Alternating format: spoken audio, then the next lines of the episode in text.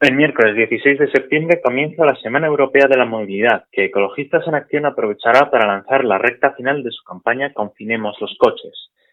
Se trata de una propuesta creada durante semanas del confinamiento y que propone ceder el espacio urbano a las personas frente a los coches.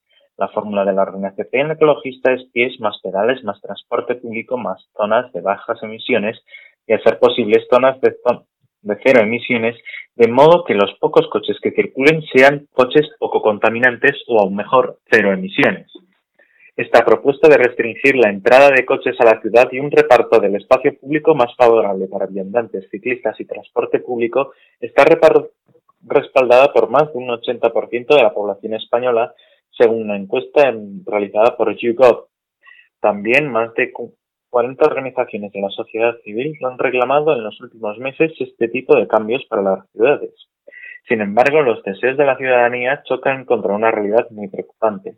Más allá de los titulares, son contados los ayuntamientos que han facilitado que la exposición ciclista producida al finalizar el confinamiento se pudiera materializar en un aumento de la movilidad ciclista. Pero el problema más grave reside en este momento en el transporte público. Lejos de mejorar, la situación del transporte colectivo está empeorando de forma peligrosa. A pesar de que no se han encontrado brotes de contagios relacionados con metros, autobuses, trenes o tranvías, estos medios se consideran lugares poco seguros. Los mensajes sin fundamento científico lanzados por autoridades y medios de comunicación invitando al transporte público como un medio poco seguro han hecho estragos. A esto se une el hecho de que solo en honrosas excepciones se han puesto medios para que las frecuencias del transporte colectivo eviten aglomeraciones. La suma de todo ha resultado en una disminución generalizada de personas que utilizan el transporte público y un repunte del uso del coche. Si la tendencia continúa, es muy probable que veamos atascos mucho más intensos y un aumento generalizado de la contaminación, con terribles consecuencias para la calidad de la vida y la salud pública. Es también alarmante la situación del tren. A día de hoy, Renfe no se ha vuelto a poner en marcha todos sus servicios.